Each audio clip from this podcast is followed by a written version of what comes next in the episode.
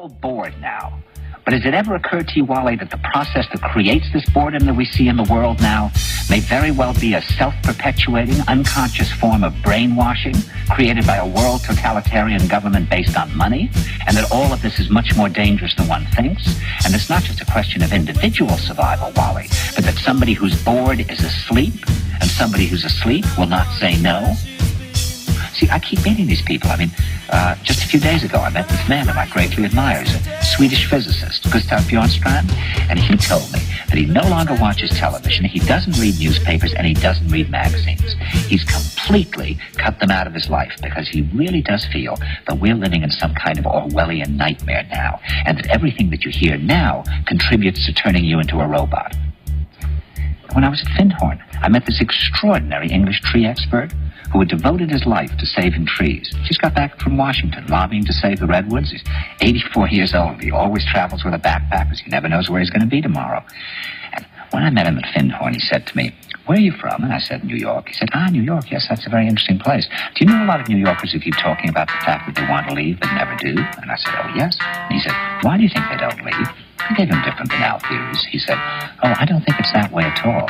He said, I think that New York is the new model for the new concentration camp, where the camp has been built by the inmates themselves, and the inmates are the guards, and they have this pride in this thing they've built. They've built their own prison, and so they exist in a state of schizophrenia, where they are both guards and prisoners, and as a result, they no longer have, having been lobotomized, the capacity to leave the prison they've made, or to even see it as a prison. And then he went into his pocket and he took out a seed for a tree and he said, This is a pine tree. He put it in my hand and he said, Escape before it's too late. See, actually, for two or three years now, Chiquita and I have had this very unpleasant feeling that we really should get out. And we really should feel like Jews in Germany in the late 30s. Get out of here.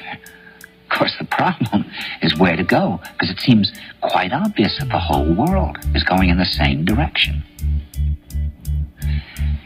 See, I think it's quite possible that the 1960s represented the last burst of the human being before he was extinguished.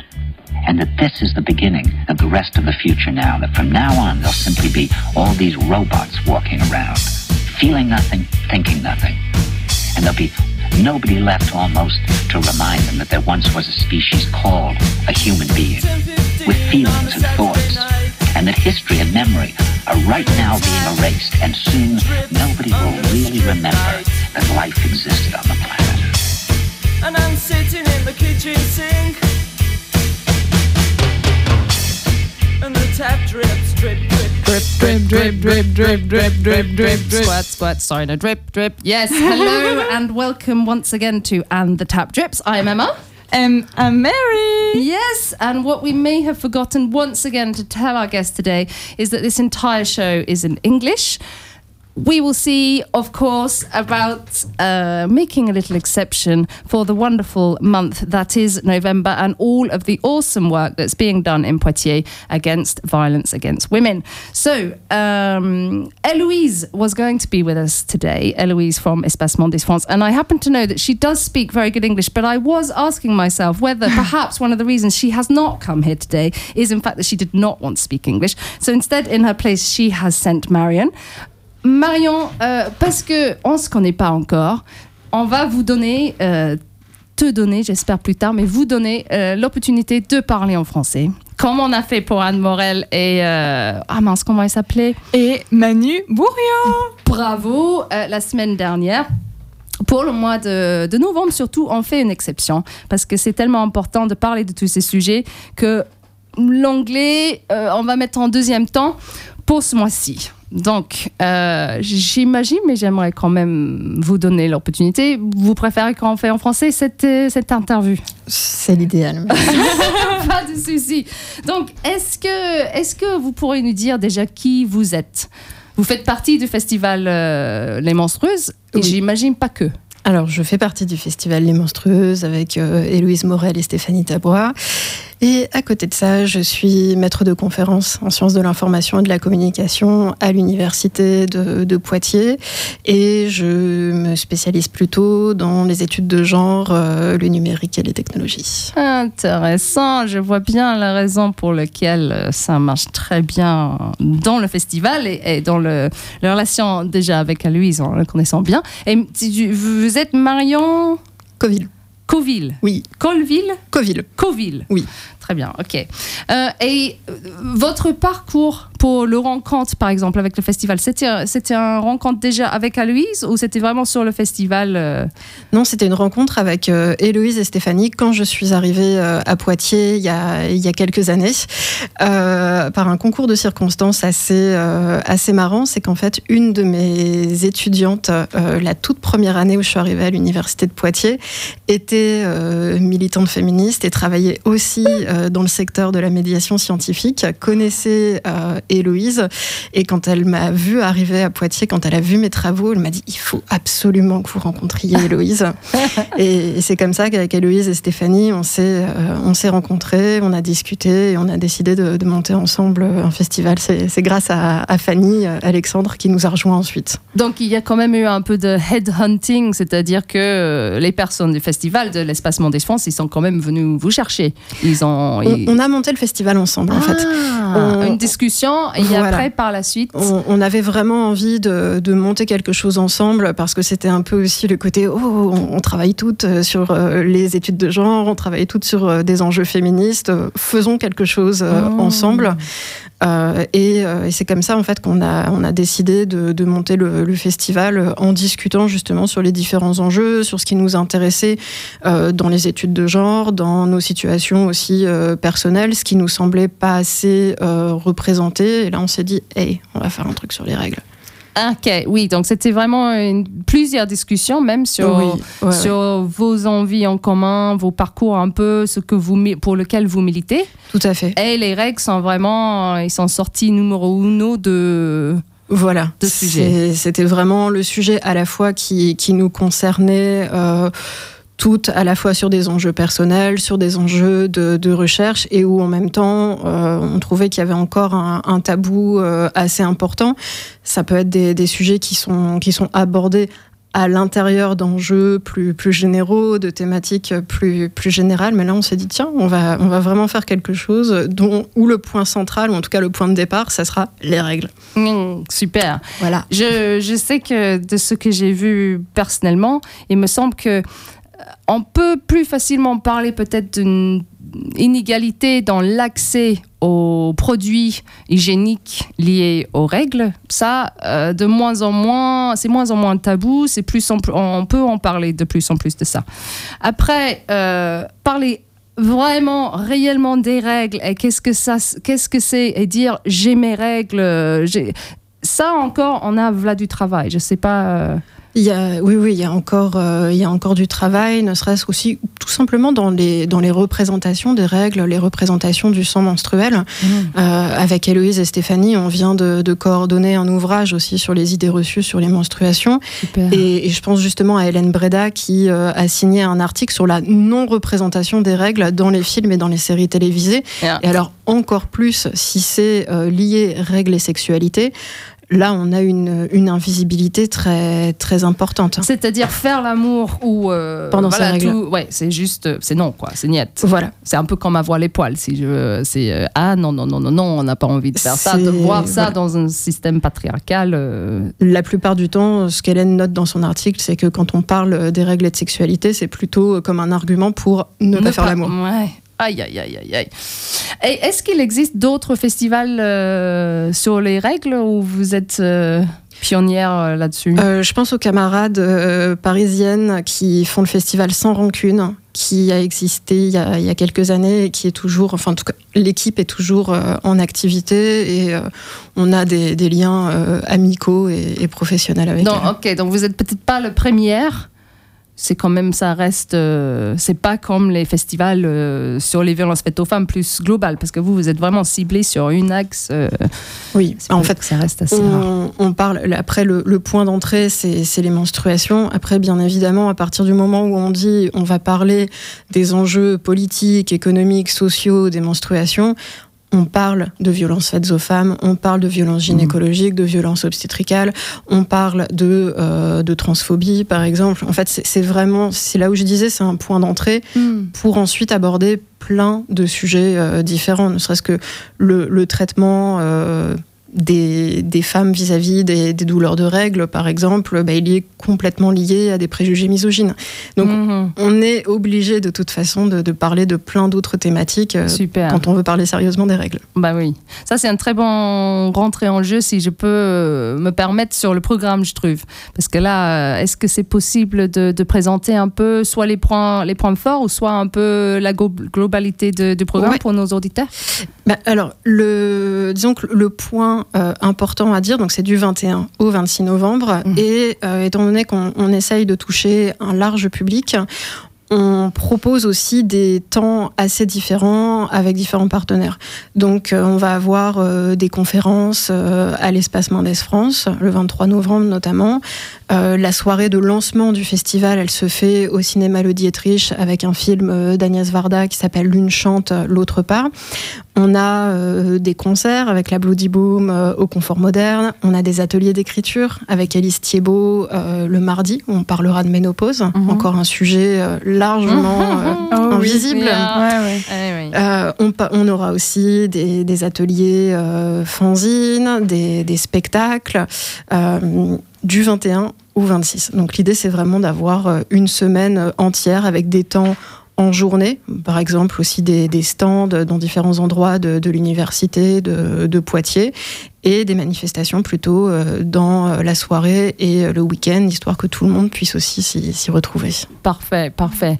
Et les moments, parce que ce que je trouve aussi euh, super fort par rapport de votre festival, c'est cette image-là qui est sur le programme. Ah Le- oui. Vous avez dû le voir, euh, les, deux, les deux personnages qui saignent. euh, c'est- J'ai vu, j'étais à l'Espace Monde des France récemment dans une conférence sur euh, Adam Smith. Et là, il y avait les deux personnes. euh, C'est je trouvais génial. ça génial d'avoir Ça ça, en background. Oui, Oui.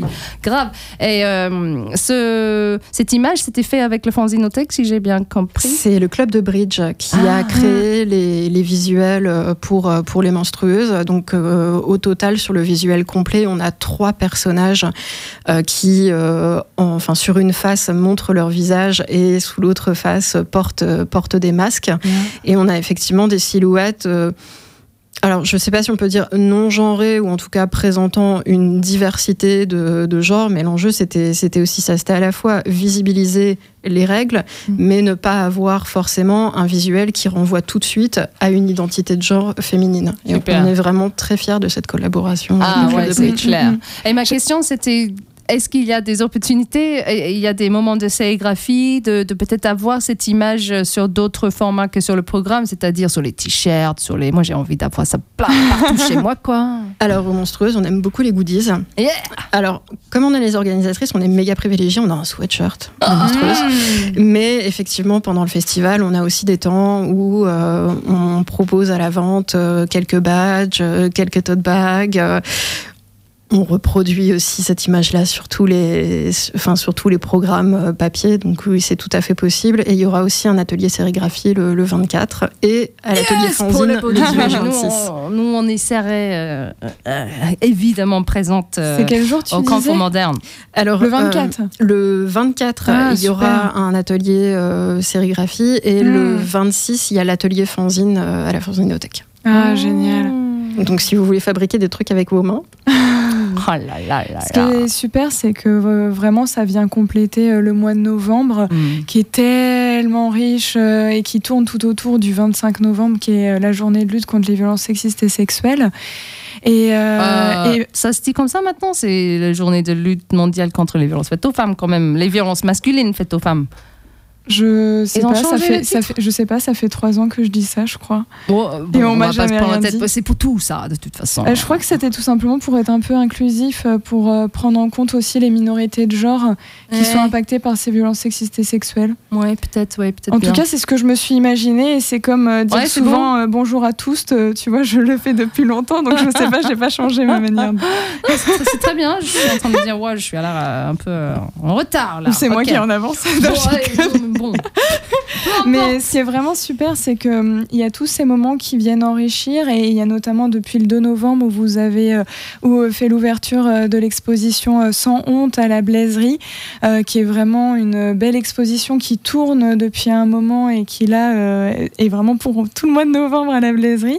Et puis il y a tous ces moments où on avait parlé déjà lors de Undead dans les autres émissions sur les conférences par rapport euh, les règles dans le sport. euh, Mmh, tu sais, c'est on en vrai, avait c'est parlé. vrai, c'est en- vrai, ouais. et c'est- super qu'il y ait toutes ces, possibilités, même avant le 21 novembre. Oui, là, cette année, c'est vrai qu'on a, on a commencé tôt avec le centre socioculturel euh, Mhm. La Blaiserie et, et l'exposition euh, sans, sans honte. Et euh, on a plusieurs conférences. On va aussi en avoir pendant, pendant la semaine. On va notamment avoir une conférence de Jeanne Guienne sur les produits d'hygiène menstruelle. Vraiment, j'ai hâte euh, de, de pouvoir l'entendre justement sur l'histoire des produits euh, menstruels et sur leur communication, leur marketing aussi. Et puis, euh, bah, le, le jeudi 23, c'est un peu notre journée d'échange, journée d'études aussi, où on aura beaucoup de chercheurs et chercheuses, mais aussi des représentants associatifs qui viendront euh, parler bah, notamment des, des mouvements conservateurs euh, en ligne qui, euh, qui émergent. On parlera aussi de, de transphobie dans, dans les médias. Donc là aussi, une volonté d'être euh, d'être inclusif et toujours à partir de la question des règles, et- essayer de d'ouvrir sur, euh, sur d'autres enjeux. Je crois que c'est de ce que j'ai compris aussi, euh, c'est un peu. Est-ce que je peux dire ça? Bah, Je vais le dire de toute façon, mais euh, comme le clitoris, où j'entends souvent les hommes qui me disent euh, Nous aussi, on a envie de savoir plus. C'est un peu quand on dit que c'est un tabou de, de faire l'amour, de- d'avoir une sexualité pendant les règles. Et il y en a euh, beaucoup qui sont limite des femmes qui se sentent mieux euh, parce que c'est euh, il y a plein de raisons pour lesquelles ça plus lubrifié, plus de euh, de sensations, plus de il y a plein de choses. Pas de problématique pour tomber enceinte. Ça peut même être un moment où on n'a pas besoin de, de utiliser contraceptif, contraception. Et des hommes qui comprennent pas parce qu'ils ont eu une une une femme, une copine qui était fort pour, une autre qui était pas, et que parce que pers- personne n'en parle, osait pas demander. Donc, au final, le, le femme pensait que c'était parce que lui, il voulait pas. En fait, lui, il pensait que c'était parce qu'elle, elle voulait pas.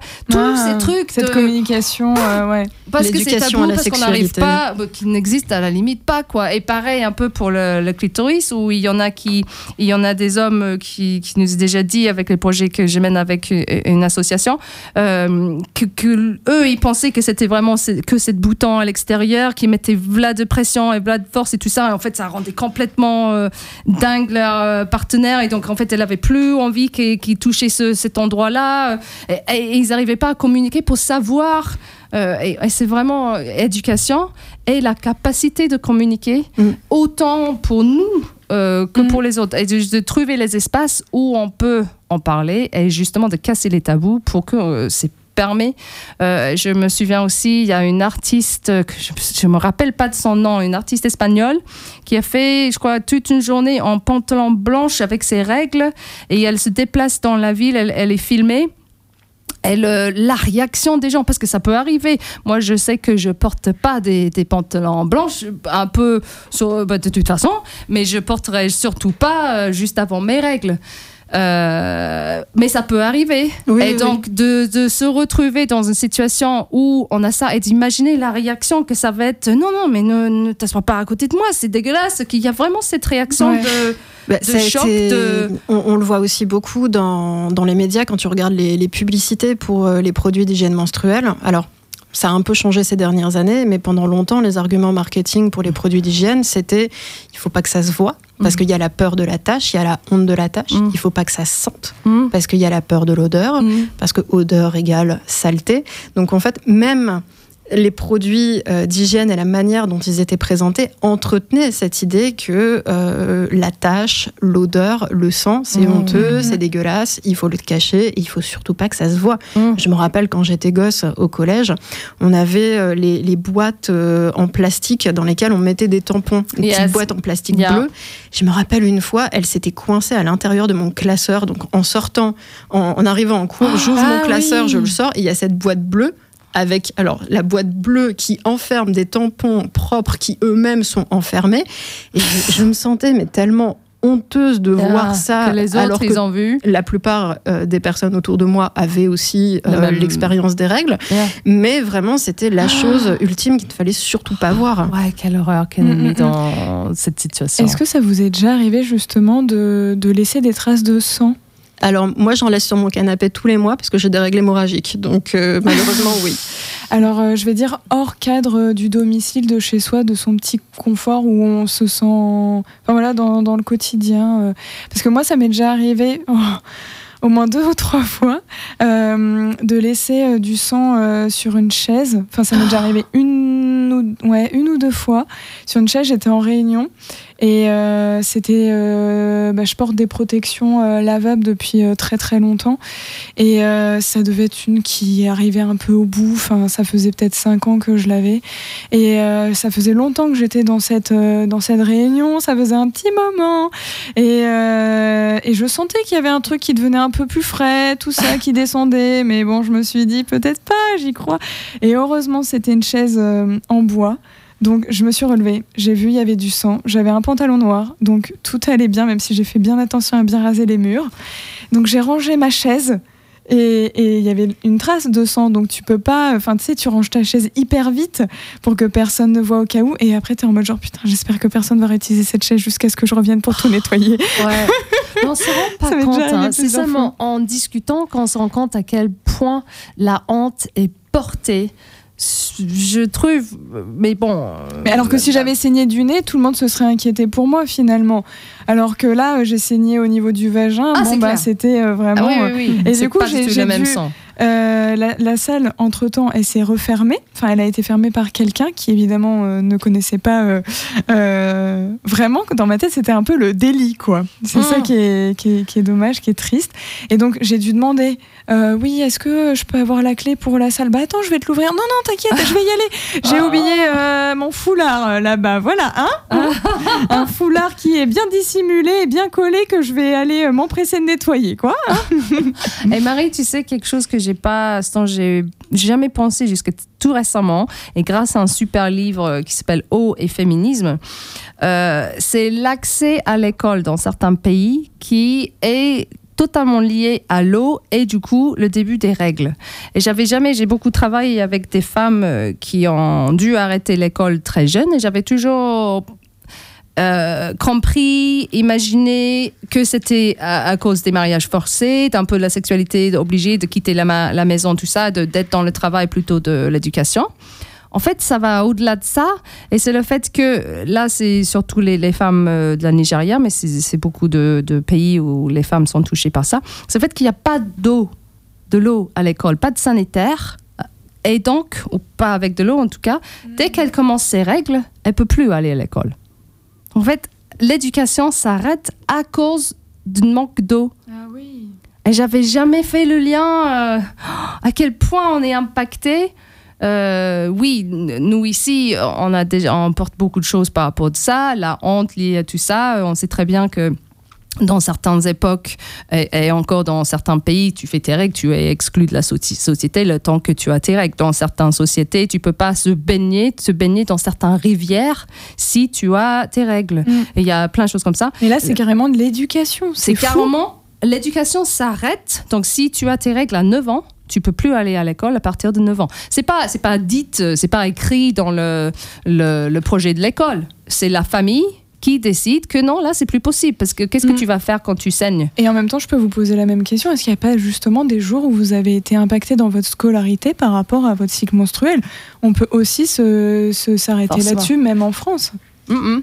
Bah, et dans, le- dans le travail, je ne sais pas si vous avez suivi, mais je crois Oui. que c'est la région Nouvelle-Aquitaine qui commence à, à- à piloter, à tester un- quelque chose où les femmes peuvent prendre deux jours par mois de congé euh, menstruel. Je Oui, c'est la mise en place du, du congé menstruel euh, où effectivement les, les personnes qui euh, bah, auraient leurs règles et euh, seraient euh, bah, concernées par, euh, par des douleurs, enfin vraiment par une incapacité à, à aller au travail, pourraient effectivement euh, bénéficier d'un congé menstruel. Donc vraiment cette idée qu'on pourrait poser un jour bah, sans, sans le prévoir justement euh, quand, euh, quand ça va mal. Après, euh, faut aussi euh, rappeler, je pense que euh, généralement, quand euh, les douleurs euh, liées aux règles sont vraiment euh, trop fortes, Mm, mm, euh, mm. c'est généralement qu'il y a euh, qu'il y a autre chose que euh, voilà ou- les ouais. règles ne sont pas censées justement être une expérience particulièrement douloureuse. Pour ma part, je suis atteinte d'endométriose. J'ai mis 16 ans à, à passer de médecin en médecin en expliquant que j'ai mal et à me voir expliquer justement que j'étais douillette, que j'étais pas assez forte pour supporter Wow. les, euh, les douleurs. Bon, bah, guess what, euh, j'ai des kystes qui font 10 cm, donc euh, oui, tu m'étonnes que j'ai mal. Donc il y, a- il y a toujours cette, euh, cet enjeu aussi derrière, puisque ben, dans le cas de l'endométriose, par exemple, là, c'est pas un congé menstruel, c'est une reconnaissance en qualité de travailleur handicapé, ce sont des aménagements handicap, c'est Ah, une prise en charge de la douleur, Voilà. mais qui Mais est, difficile à mettre en si œuvre, mais c'est une bien. bataille. Et c'est pas toutes les femmes qui vont être capables à mener ce, ce genre de bataille. Ça dépend aussi le travail dans lequel on est. Peut-être, yeah, euh, une femme de ménage euh, qui travaille dans un hôtel, ça va être vite euh, trouver comment mettre cette personne à la porte parce que Tout ça coûte fait. trop cher. Elle va pas pouvoir faire ses tâches. Ça va pas être quelqu'un euh, qu'on peut faire. euh, Tout à fait. De manière générale, tous les, les aménagements handicap, même pour d'autres, même d'autres enjeux, effectivement, on n'est clairement pas tous égaux et égales vis-à-vis de ces aménagements. Et il y a, il y a certains employeurs ou certains secteurs qui sont beaucoup plus compréhensifs que d'autres. Bon, par exemple, moi, je suis maître de conférence. Ben, en dehors des, des cours que, que je donne, euh, je peux choisir de travailler plutôt de chez moi ou plutôt dans un bureau. J'ai des aménagements handicap, donc euh, si euh, du jour au lendemain je suis pas capable de me lever à cause de mes douleurs, j'ai qu'à envoyer un mail à quelqu'un pour reporter des cours. C'est pas Ça forcément. devrait euh, être comme ça, mais carrément. Ça devrait. c'est- yeah, Tout yeah, à yeah. fait. Et heureusement, il y a quand même les avancées. Rien que quelqu'un qui entend, qui écoute la radio en ce moment, qui entend ça, va peut-être commencer à chercher euh, comment. Aussi peut mettre ce genre de choses en place. Donc c'est forcément chapeau déjà de de- d'avoir parlé de ça parce que c'est pas pas rien. Moi je sais que j'avais une collègue chinoise, Sichi, euh, une femme formidable qui euh, devait euh, spectacle, cours de danse, n'importe lequel. Elle n'était pas encore, je ne sais pas si elle a l'endométriose, comme tu dis, c'est possible, Euh, mais elle devait rester au lit deux jours. C'était juste, et parce que c'était euh, irrégulier, elle pouvait pas non plus se projeter dans le mois prochain pour se dire, ah Emma, non, ouais, l'équipe, euh, c'est fort probable que je vais pas pouvoir faire ces dates-là. C'était juste... Et donc oui, forcément. Et toi, Marie, est-ce que toi, tu as vécu ça? Mais euh, au niveau des douleurs, oui, euh, quand j'étais très jeune, effectivement, euh, je me rappelle très souvent être allée à l'infirmerie pour, bah, parce que je pouvais pas faire du sport. Donc heureusement que ça existe encore les infirmeries scolaires et, et rester les infirmières scolaires, rester les psychologues scolaires parce que c'est malheureusement de plus en plus compliqué à pouvoir maintenir tout ça. C'est comme à l'université où il y a le service santé universitaire qui peut beaucoup beaucoup aider les étudiants et étudiantes là-dedans. Vraiment, c'est un vrai soutien. Et euh, je, je voulais juste donner des informations sur l'endométriose, Ouais, très bien. si, tu, si ça vous intéresse, parce que j'avais souvenir que c'était une femme sur dix, et effectivement, en France, c'est bien une femme sur dix qui est atteinte d'endométriose. Donc, euh, c'est vraiment un souci c'est vraiment un souci qui est, qui est global, en fait. Euh, vous connaissez tous au moins dix femmes euh, dans votre entourage, j'imagine. Donc euh, c'est quand même, c'est quand même en moyenne 7 ans pour être diagnostiqué de cette maladie, c'est quand même pas rien. Mhm. 70% souffrent de douleurs chroniques invalidantes. 70%, c'est énorme. Mmh. Et 40% des cas, euh, euh, il y a 40% des cas d'infertilité sont dus à l'endométriose et il n'y a aucun traitement spécifique dû à l'endométriose. Sachant que cette association-là, Endo France, sur lequel vous pouvez trou- trouver toutes les informations et le soutien que, voilà, tout ce que je viens de vous partager, elle est créée que depuis 2001. C'est pour vous dire à quel point c'est quand même un sujet qui est extrêmement euh, récent, qui est pris Mm. en compte depuis très très peu de temps malheureusement. Et, euh, et puis, euh, un des premiers symptômes, un des gros symptômes de l'endométriose, c'est pas l'infertilité d'abord. C'est notamment parce que les personnes, malheureusement, sont diagnostiquées assez tardivement et que les douleurs, comme tu le disais, Marion, sont prises en compte comme euh, des, des règles normales. Mm. Et on n'est pas entendu. On n'est pas entendu. On C'est n'est pas vraiment entendu. douleur. Ça veut dire que, comme tu dis, on est faible, on n'est pas capable à sentir. euh, Oui, voilà, c'est juste, on est, on est douillette. Euh, L'idée aussi que finalement les douleurs font partie du triste sort féminin, donc il n'y a qu'à y a qu'à endurer. Et euh, enfin, pendant longtemps, il faut quand même avoir en tête que l'endométriose, on estimait que c'était une maladie de femmes carriéristes. Et Mm. que, en fait, la raison pour laquelle elles étaient malades, c'est qu'elles avaient attendu trop longtemps pour faire un enfant. Et donc, que comme leur utérus n'était pas utilisé à ce dont il aurait dû être utilisé, euh, devenaient punition. malades. C'était la punition. Et donc, le remède, c'était de faire un enfant. Oh mais arrête Parce Et que de toute façon, encore les femmes auraient dû rester à la maison, dans la cuisine et dans la chambre. Tout à fait. La base. Oui, bah oui. Et enfin, moi, on me l'a, on me l'a sorti aussi il y a quelques années euh, des, des soignants et des soignantes, notamment une. Je, je me rappelle quand elle a su que j'étais atteinte d'endométriose, l'une des premières choses qu'elle m'a dit, c'est que ma mère ne m'avait pas suffisamment aidée à accueillir mon féminin sacré. Et ensuite, j'ai eu tout un speech sur la maternité, que j'avais un trop plein de maternité qui débordait, que c'était pour ça que j'avais de Oh. l'endomètre dans le corps. Donc, on est aussi face, quand on parle de retard de diagnostic, c'est Mm. effectivement de l'attente, mais c'est aussi de la violence Mm. vis-à-vis du corps médical régulier. Mm. Et alors qu'en plus, euh, tu ne t'identifies pas forcément comme femme, que tu t'identifies plutôt comme non-binaire ou que tu es une personne trans, et que à chaque fois, Mm. on te rappelle que tu es Mhm. femme, que tu auras un trop plein de féminité qui déborde, au Ah, bout c'est d'un moment, inacceptable. tu, tu Mhm. finis par te dire bon bah je vais gérer avec mes médocs tout seul et puis, Ah là et puis là. voilà. Ouais, je vais fuir cette société Ah pourrie, quoi. J'ai Et aller élever des chèvres dans le Poitou. Dans le Poitou, notre Bah, beau merci Poitou. de ne pas avoir fait ça. Mm. Parce que ça, la lutte. euh, Je le ouais, ferai c'est peut-être un jour, tu sais. Ouais, bah, vous auriez totalement euh, raison. Je trouve que ce que tu as dit, Marie, par rapport des. Euh, bah, je- ça nous a amené bien sur les partenaires du festival. Parce qu'un projet sur lequel nous, on a travaillé, où ça- on a travaillé aussi beaucoup sur le sur l'accès euh, aux produits mensuels. Donc, je sais qu'à Poitiers, de plus en plus, euh, à la fac, il y a ces produits qui sont mis à disposition. Oui. Euh, c'est super, c'est déjà un sacré bond en avancée. Je me souviens d'il y a plusieurs années, un groupe de, de la fac qui voulait changer tous les, tous les petits symboles en haut des toilettes euh, qui démontrent euh, que deux corps euh, très stéréotypés pour l'accès aux toilettes. Je crois que malheureusement, ça, pour l'instant, ça n'a pas encore changé de ma connaissance à la fac. Parce que personnellement, je vois pas pourquoi on peut, peut pas avoir les toilettes non mixtes avec les toilettes qui sont. Euh, on a souvent des, des toilettes pour les personnes en situation de handicap. Si j'ai un moon cup, par exemple, je vais probablement vouloir utiliser cette toilette-là pour laver mon moon cup. Parce qu'il y a des lavabos. Yeah, Mm, mm, et mm, c'est et c'est très bien. Euh, mais je vois pas pourquoi tout peut pas être comme à la maison des étudiants. En bas, là, il y a les toilettes euh, mixtes. Et ça marche très bien. Mm. Donc pourquoi ça peut pas être fait partout euh, Je vois pas le problème. Où il y a juste besoin de mettre euh, WC. Exactement. Et c'est tout. Ouais, on n'a pas besoin d'une image de quoi Parce que qu'on ce a soit. tous un, une urètre, euh, un urètre et euh, un scrotum, tout ça, on a tous le fonctionnement finalement, je crois. oui, on a besoin de faire pipi parce que normalement on boit de l'eau. Voilà, il faut que ça sorte. hein. c'est tout simplement ça. On Mais est oui. des êtres.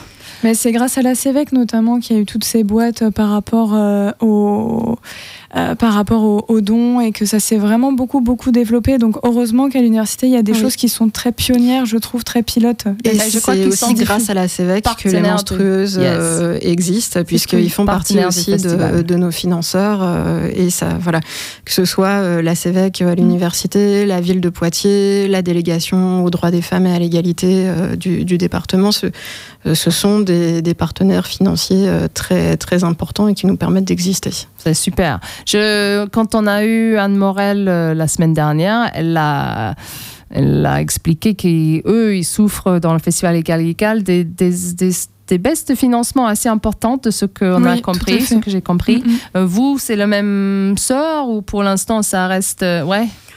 Oh, si on arrivait à trouver de l'argent qui pousse par terre quelque part, on dirait pas. Donc venez au festival Les Monstrueuses pour les soutenir, c'est important. Yes. Achetez plein de vêtements avec le super logo, achetez les goodies, venez à la soirée, bon venez euh, à toutes les projections. au Booty Bloom euh, le, le, 24. Euh, est-ce que on peut ouvrir un peu les micros, peut-être après un passage de musique? Qu'est-ce que tu dis, euh, Marie? Et peut-être rappeler aussi le 80 5,9 qui est Radio Pulsar et notre jolie émission, euh, j'allais dire le festival. and the Tap Drips. Comment ça s'appelle? Exactly, yes. So you are still on uh, and the Tap Drips, and we will one day start speaking English again. Just to announce also that the 27th of November we have Benedicta Etchi who's going to come into the studio and talk to us about her book. And Marie, ça fait plusieurs fois que je voulais te le dire, et là je te dis, ah, autant faut pas Donc le 27 euh, novembre, on a Benedicte Etchi qui va venir avec Pénélope Moffat, aussi de la fac, pour parler de leur livre euh, qui sont en train d'écrire sur la vie de Benedicta. Et c'est un sacré projet. Et donc, ils vont venir euh, parler de ça avec le fils de Benedicta aussi, qui c'est son anniversaire ce jour-là. Donc, on va oh. parler aussi avec Harmony, puisqu'il a quand même peut-être que 7 ans, mais c'est 7 ans de sagesse et il a une parole énorme à entendre et il va parler de, de son, son, son vécu à lui de ce qui a ce, du vécu de sa mère, parce que c'est mm. très intéressant d'entendre ça euh, de lui. Et tu as présenté qui était euh, Benedicta et Benedicta Etchi non plusieurs fois sur l'émission, but no, I haven't actually quelques done mots, it today. So she is a survivor of human trafficking and of um, sexual slavery, who has participated now in several performances in Poitiers. Euh, elle est un survivante de, de, la traite humaine et de, de l'esclavagisme sexuel, avec un sacré parcours. C'est vraiment une femme incroyable. Et euh, elle a participé à plusieurs euh, spectacles, Manco Macage, au TAP en 2017. Elle a que fait partie de, de troisième partie de, de ce projet. C'était formidable. et maintenant, elle est le protagoniste éco-écritrice, non, ça se dit pas comme ça. Écrivaine. Écrivaine, merci, de, les conversations du clitoris. Euh, et elle a aussi fait un, film avec François, je sais pas quoi, qui a été auditrice et, plein d'autres dans le lieu. Donc c'est vraiment une femme engagée et formidable et elle crée, elle écrit une livre et elle va venir parler de tout ça avec son fils. Euh, et donc après la musique, on va ouvrir les micros dans le studio parce qu'on a quelques personnes avec nous cachées. On va voir, il y a peut-être qu'un qui va euh, parler avec nous. On va écouter. Qu'est-ce qu'on va écouter, Marie? Eh bien, ce que je voulais vous proposer, c'est une chanson de Asha. C'est une chanteuse que j'aime beaucoup, beaucoup, beaucoup. Euh, c'est une reprise qu'elle a fait avec des, des musiciens français et vous allez pouvoir écouter les paroles qui sont en anglaise et qui parlent beaucoup, je trouve, qui voilà, elles sont saisissantes. Okay, sorry.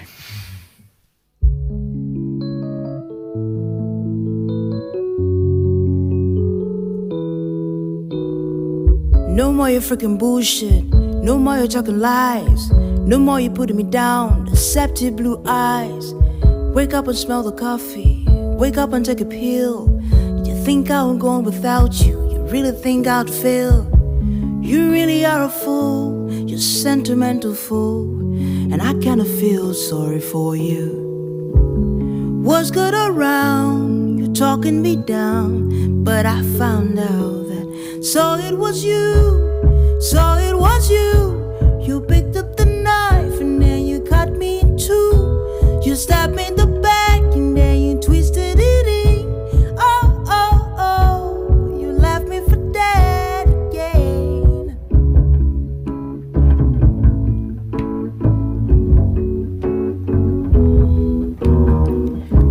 playing Jesus? Why didn't you pick a lane? I thought that you were normal, but you're the devil insane. Try to keep you grounded, cause it's no good for my health. But you really can't save a man from himself. There's so much I can take before I turn to break all ties with you. Words got around, you're talking me down, but I found out. So it was you, so it was you. You picked up the knife and then you cut me in two. You stabbed me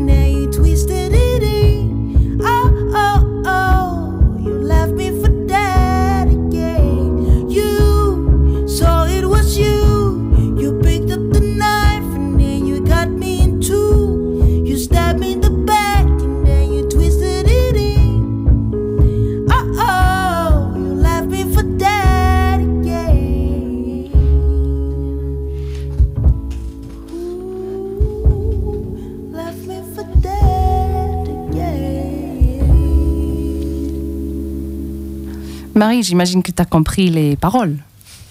J'en ai compris euh, beaucoup et je les connaissais déjà pour tout dire. de euh, tu me plantes euh, un couteau dans le dos, tu le tournes. Et en fait, c'est vraiment. c'est c'est une. Autrice, compositrice, interprète franco-nigérienne. c'est pour ça que je voulais faire le lien. Et j'aime beaucoup, beaucoup tous ces albums parce que bah, on voit toutes les influences du Niger. Et enfin, vraiment, je vous la conseille euh, très fortement. Ces, ces chansons sont très belles et les Comment elle textes sont s'appelle encore? H-A-A-S-A, tout simplement. Wow. A-S-A. J'adore. You left me for dead. You picked up the knife and you cut me in two. You stabbed me in the back and twisted it in. I mean, ah, c'est horrible. But what I love as well is that she's like, it's on a, mu the music's quite light. La musique est assez léger. Oui. Le temps que, légère, le temps qu'elle parle de quelque chose, mais tellement, euh, Mm, mm. Waouh Et limite, oui, c'est, je sais qu'il y a beaucoup de personnes qui ont mm, eu ce genre de sensation, même si c'est pas la réalité. Et forcément, il y a aussi euh, les féminicides, il y a tellement de violences conjugales, il y a tellement de choses sur lesquelles on peut imaginer que, qu'elle a vécu ou que, que voilà, que- que- que- qu'elle parle. Mm. C'est, c'est énorme. Ok, donc comme expliqué avant la chanson, euh, on va faire une petite transition à la jeunesse. Bah, j'ai pas dit ça, mais j'ai dit qu'on a des, des secrets, on a des, des- des personnes dans le studio. Il y a même certaines personnes qui vont pas dire qu'ils sont là. Donc euh, voilà, ça reste peut-être pour, pour être dévoilé à un autre moment. Euh, mais surtout, on a quelqu'un, un- je crois que tu n'as même pas le quart de mon âge, hein, je, je l'avoue. Probablement pas la moitié. Tu, tu as quel âge déjà? J'ai 11 ans. 11 ans, ouais, ok, ouais, je vais pas redire. Le quart. Ah, oui, merci Marie, pas encore tout à fait. Hein. Bon, bref, bon, je suis fière de mon âge. Euh, et comment tu t'appelles? Que je peux te tutoyer parce que c'est vrai Bien que sûr. je vous voyez toi, c'est pas Je très tutoyé, cool. hein. en plus, Ah désolée. merci. Moi, bon, je suis écossaise, de toute façon on n'a pas ça. hein. Euh, donc, comment tu t'appelles? Je m'appelle Paul. Paul. Ok, merci Paul. Et, euh, et tu fais tu fais quoi ici avec nous ce soir? Pourquoi tu es là? Alors je suis là parce que je suis le fils de Stéphanie Tabois, donc qui euh, est notamment organisatrice du festival Les Menstrueuses, ainsi que comme je suis euh, vachement intéressée par la radio et que j'ai longtemps travaillé avec les podcasts de mon école et que j'ai notamment fait de la création, etc. Ça m'intéressait beaucoup de venir voir, donc euh, j'ai demandé si je pouvais venir assister. Super. Et c'est quoi l'école? Euh, je suis au collège du Jardin des Plantes. Ah, chouette. Ah ben, c'est tellement joli, le jardin des plantes. Je ne sais pas si c'est juste à côté, mais le jardin des plantes, pour moi, ça, me dit ça. Euh, ok. Et tu es intéressé par les podcasts et les radios? Tu es aussi intéressé par les règles? Aussi Bien Paul, bien. Ouais, ça se- ça s'entend bien que tu es le fils de Stéphanie, parce que je suis pas sûre que tous les garçons dans un répondraient comme ça, et je suis super fière de toi que tu aies répondu comme ça, et aussi de ta mère. Et donc, qu'est-ce que c'est de, de vivre avec Stéphanie? Qu'est-ce que, est-ce que tu as l'impression? Euh, C'était pas exactement ça ma question, c'est un mauvais tournant de phrase, mais je veux dire, est-ce que tu as l'impression d'avoir plus d'informations que peut-être euh, tes copains de même âge, même tes copines? Est-ce que tu as déjà eu les discussions où euh, toi tu dis ben, les règles c'est ça et qu'ils te regardent comme si tu es un zombie quoi? Ah, mais là, c'est l'histoire de ma vie. voilà, non mais. Il faut arrêter de mentir, c'est littéralement l'histoire de ma vie. J'ai la chance d'avoir une mère qui, qui s'intéresse aux règles, qui a un festival qui parle de règles, et, et j'ai- je suis vachement plus informée sur les questions, mais ça peut aller plus loin, ça peut être sur les questions de sexualité, etc., que euh, les personnes de mon âge. Et je trouve qu'il y a quand même une grande immaturité euh, dans les collèges, etc. Enfin, quand je vois les garçons parler des fois en tant que, en tant que délégué, euh, je, je- je me dis, mais euh, il y a un vrai travail. Enfin, je veux dire, euh, désolé, mais les menstrueuses, venez dans mon collège. Je, je vous paye. C'est- Moi, c'est tellement important. Je, moi, j'ai une croyance profonde qui est que on n'en parle pas assez et qu'il n'y a même pas d'âge trop jeune pour en parler. La meilleure façon de préventer, euh, d'étendre la prévention par rapport de la pédophilie, de, tout ce qui est autour des violences, c'est d'en parler, c'est de prévenir tout ce qui, qui existe. Et c'est-à-dire si une fille ne sait pas qu'elle a une vulve, elle ne sait pas quelles sont les parties de son corps, et c'est pas que ces parties, il y a tellement, si elle ne sait pas tout ça, comment elle peut savoir que si quelqu'un essaie de la toucher ou le garçon, si quelqu'un essaie d'essayer de le toucher comme ça, que c'est un problème. Donc il faut qu'on en parle et il faut qu'on en parle dès que euh, ils ont deux, trois. euh, franchement, je trouve pas qu'il y a un âge trop jeune pour parler de tout ça. Et des règles aussi, parce que on a tendance à imaginer qu'on commence à parler des règles même si tard que 15 ans. Et il y a beaucoup, beaucoup de personnes qui commencent leurs règles à 9 ans. Ouais, Donc c'est complètement idiot. Et pareil pour la sexualité. On a beau à dire qu'il faut qu'on parle, il faut, oui, non, mais il faut pas trop tôt, tout ça. Peut-être 13 ans à la limite, mais moi j'ai plutôt tendance 15 ans. Et le nombre de jeunes qui vont tomber sur la pornographie encore à 9 ans, euh, c'est immense et c'est vraiment immense. Donc euh, je suis super content que de- d'entendre que déjà toi tu as toute cette éducation, que tu as envie que tes, tes copains, que les autres ils ont cette éducation. L'immaturité, je suis même pas sûre que c'est ça. J'ai vraiment l'impression que c'est un manque d'accès et c'est des peurs des parents de dire des choses qui sont tellement tabous. Je sais pas pour les autres ici, c'est aussi pour, pour toi si tu as la même euh, impression. Euh, par rapport à mon histoire ou de manière plus, plus générale? Un ou l'autre. euh, Non, parce que après, j'allais dire, moi j'ai eu une enfance enfin, un peu particulière, comme beaucoup de personnes. Euh, C'est-à-dire, j'ai été élevée seule par ma mère.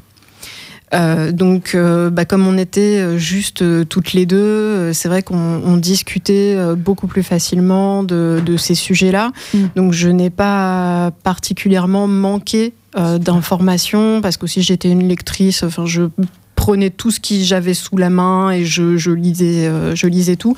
Donc j'ai j'ai pas particulièrement manqué euh, d'informations. J'étais plutôt comme Paul, euh, la personne qui qui va donner les, indications aux copains et aux copines. Bah, et justement, c'est peut-être une des côtés positifs, parce qu'on a souvent tendance de dire que les mamans solo, oh, comment ça doit être tellement difficile, etc.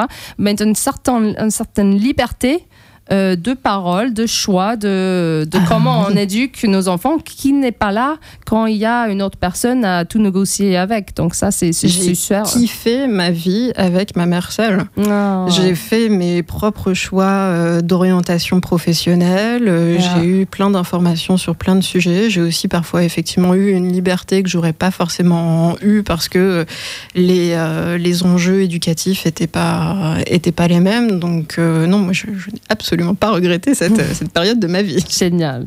Et Paul, encore, encore une question pour toi. Donc, tu as dit, tu kifferais que les menstrueuses euh, viennent dans ton collège. Et je crois que c'est, je m'en doute bien que c'est un projet à venir pour le festival Les Monstrueuses. Euh, est-ce que, est-ce que c'est plus à ce, est-ce que c'est que par ce biais-là qu'on peut changer les choses, ou est-ce qu'il n'y a pas aussi une éducation hyper importante à faire auprès des parents? Qu'est-ce que euh, Est-ce que tu crois que ça suffirait s'il y a euh, des personnes, euh, des associations, des intervenants qui viennent dans ton collège? Tu crois que ça suffit? Oui, non. Alors, si je suis très honnête, non, pas du tout. Je pense qu'il y a un vrai travail à faire du côté des parents. Moi, j'ai j'ai- je, je, je fais un peu le rôle du médiateur des fois dans en, en, tant que personne qui est quand même principalement amie avec les filles, souvent on vient me dire des trucs, euh, oui, euh, euh, je sais qu'une telle a eu ses règles à 9 ans, etc. J'ai même des amis qui sont tombés sur des euh, contenus pornographiques et on, on, a, les parents n'ont pas voulu expliquer. Quoi. Ils ont mmh. dit, euh, oui, non, mais c'est que voilà, mais c'est que... Et c'est vraiment, les parents n'éduquent pas du tout les enfants, que ce soit, euh, que ce soit leur expliquer ce que c'est que les règles, etc. Mmh. Et enfin je me rends compte quand même que c'est choquant à quel point euh, les parents pensent qu'il faut entretenir le tabou et que les règles, c'est pas avant 13 ans, etc. Enfin, un formatage avec beaucoup de succès de, notre société et d'aller en dehors de, la norme.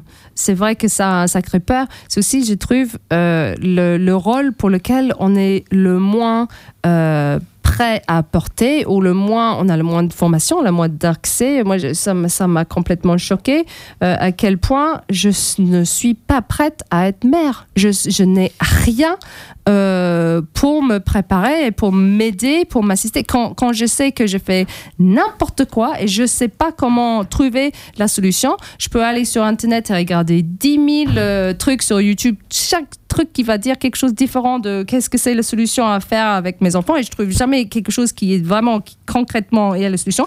Mais par contre, j'ai passé euh, 15 ans à étudier la danse classique. Euh, je peux faire ça et sentir super bien. Le, le théâtre de, de 7 ans de, de, à la fac. Tu, vous voyez ce que je veux dire? Je me ouais. sens capable à gérer toutes ces situations. Mon travail, je me sens bien, quoi à la, à la maison avec mes enfants, la plupart du temps, heureusement, c'est merveilleuse. Mais des fois, c'est une catastrophe et je ne sais pas qu'est-ce que c'est la solution. Et justement, je me pose la question suivante mes enfants, quand ils vont arriver à l'adolescence, comment En fait, en t'écoutant, euh, je, me, je me fais une réflexion, c'est que j'ai l'impression aussi que le, le, rôle de parent, et particulièrement le rôle de mère, comme on part du principe que c'est quelque chose de naturel, que ça va de soi, c'est des choses sur lesquelles on va pas forcément avoir un, un discours très construit, euh, éducatif, mm -hmm. parce qu'on part du principe que une bonne inné. mère, elle a mmh. l'instinct mmh, inné.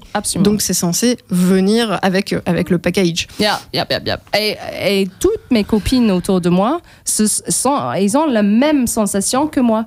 Il y a vraiment, on a beaucoup parlé. Et, et, et aussi, je me souviens, j'ai dit ça la semaine dernière, euh, Sven, qui nous expliquait avec sa femme que lui, quand il va au supermarché, euh, tous les gens lui regardent comme s'il est le meilleur papa du monde parce qu'il est là avec son enfant. Même si l'enfant roule sur terre et il crie, euh, il est forcément un bon papa. Nous, dès que j'arrive au supermarché avec mes enfants, j'ai déjà une sorte de sensation qui me garde en me disant mais rentre à la maison quoi. Qu'est-ce que tu fais au supermarché et surtout avec tes enfants? Je sais pas, il y a Bon, euh, Marie, ouais. heureusement, tu m'as rappelé qu'effectivement, on s'est dit la semaine dernière qu'on va arrêter de toujours dépasser l'horaire. Tellement, la semaine où on commence à lancer ça, il n'y a pas X-Bull? Qu'est-ce qui se passe hein? Mais les garçons, on vous attend. Hein, venez, euh, David, euh, Christophe, on vous attend. Parce que X-Bull, c'est l'émission qui nous suit. Sinon, on fait du X-Bull euh, nous aussi. Hein. Moi, je peux proposer des BD sur euh, les règles, sur euh, les ouais. Et je me suis vraiment dit qu'un qu jour ou l'autre, je débarquerai Marie, chez eux. Et... La semaine prochaine. T'en as des, des, des, BD sur les Oui, règles oui, j'en avais trouvé. En fait, c'est le média Simone euh, sur Instagram que je suis qui avait fait une sélection de BD. Bah, vous pouvez toujours retrouver la publication. C'était il y a 2-3 semaines. Voilà. Tu des... peux les amener, mais tu peux emmener quelques-unes pour les donner demain, la semaine prochaine. Ce serait trop drôle parce qu'on a Louise, on a le reste de l'équipe d'Égal Égal. Moi, j'ai un BD sur la sexualité que je pourrais mmh. amener et on les donne et on fait tout un truc à la fin de l'émission.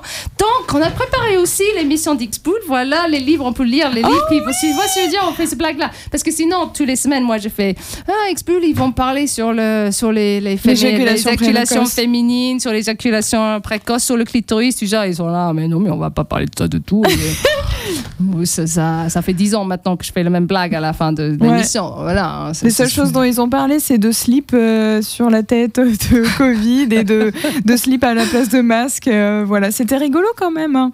Mais, mais c'est bon. pas euh, l'éjaculation féminine. Hein. C'est loin d'être aussi chouette. Ouais, hein. mais bon.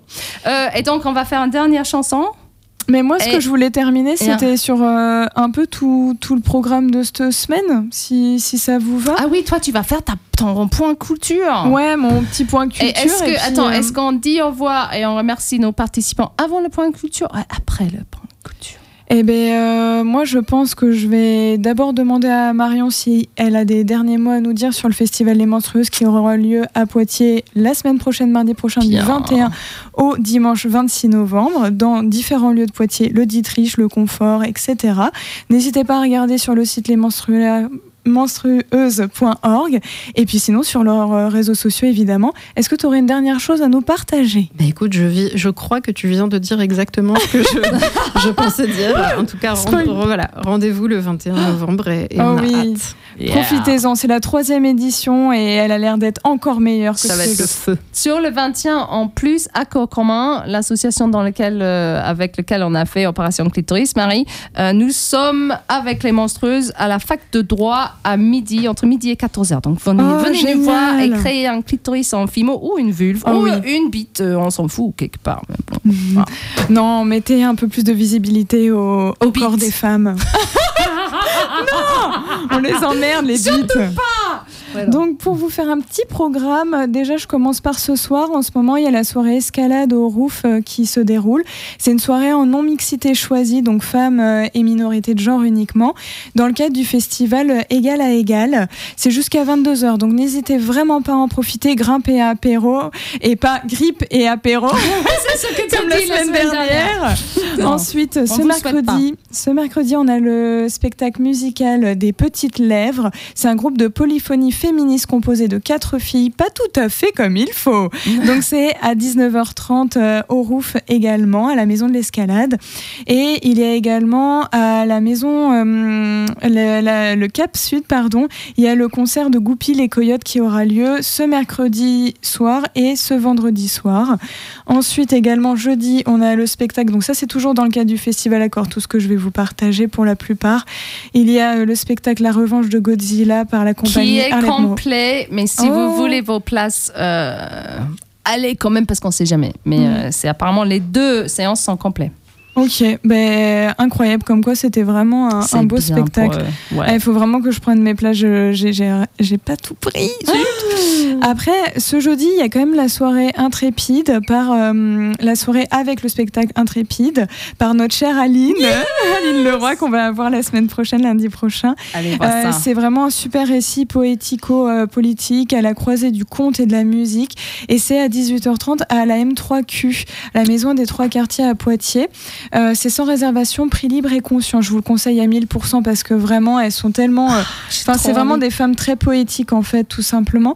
Et ce samedi, il y a le spectacle Ocytocène. Moi j'ai pris mon place pour ça. Tu as pris ton place pour ça Non, j'ai pas pris euh, ton place. euh, ma non. place. Moi j'ai pris ma place. Il faut que toi tu prends ta Oui, place. il faut que moi je prends ma place. Yes, je, tu as raison. Il faut que tout le monde prend sa place parce que pareil, c'est comme Bah, pour je les crois qu'il menstrueuses. reste très Eh ben allez-y, allez-y parce que c'est ce samedi à 20h30 à la M3Q également. Euh, alors là, c'est par contre il y a des tarifs, mais si vous avez la carte le Joker que je vous conseille vraiment si vous habitez à Poitiers, carte le Joker pour bénéficier de tarifs réduits de manière euh, globale sur beaucoup de, spectacles. Euh, c'est vraiment également un temps très très sympa pour qui fait suite aux ateliers autodéfense et autonomie mentale, émotionnelle, intellectuelle, verbale qui ont été faits pendant tout le festival égal à égal. Et pareil, c'est un festival voilà qui a besoin Hey. d'argent donc allez-y. C'est vrai qu'Anne Morel nous a demandé de redire ça cette semaine, euh, que le jeudi 23, donc je sais que c'est pour la semaine prochaine, et on va le redire Oui, lundi prochain, oui. pour les étudiantes à la fac. Euh, UFR de lettres et langues, entre 13h30 et 17h30, il y a ces ateliers de, euh, de autodéfense mentale et émotionnelle et intellectuelle, verbale et physique. C'est fucking génial. Donc venez, venez, venez. Oh, génial, Yes. génial. Et demain, il y a, donc, dernière information, demain soir, il y a un ciné-débat à 20h30 par rapport euh, au ciné Le Dietrich, pardon. C'est une production de deux films qui abordent la question du soin de la représentation du corps féminin à l'écran, du droit des femmes à disposer de leur corps, d'abord le passage du col et ensuite, regarde, elle a les yeux grands ouverts. Je vous conseille à 1000% cette soirée au Dietrich. Bah, et je crois qu'on va pas faire passer le dernier truc de musique, on est d'accord On va garder ça, on garderait ça pour la semaine prochaine parce qu'on a une minute, euh, même pas. Eh ben, euh, je vais le faire passer pour faire la transition avec X-Bull et puis sinon ce sera tout. Ça, on Voilà. va couper si besoin. Exactement. Yes. Tu peux me couper si besoin. Tu peux couper la musique avec grand plaisir. Marion, merci Yeah. encore pour ta présence. Merci à vous. Stéphanie, Paul, merci beaucoup, beaucoup.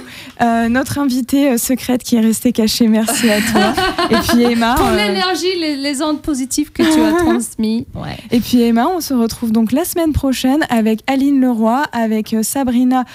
Oh, Sabrina de Poitiers Sabrina Jeune. géniale qui, qui organise oui. le festival Égal Égal depuis 15 ans. Oui, cette délicieuse Sabrina, voilà. La, Sabrina. la, Sabrina, Sabrina, Sabrina, voilà, Sabrina. tout La. Sabrina. Et ensuite euh, également avec Héloïse euh, Morel. Donc vraiment, tenez-vous prêts, ça va être incroyable ce mois de novembre est fou Bisous, belle soirée à tous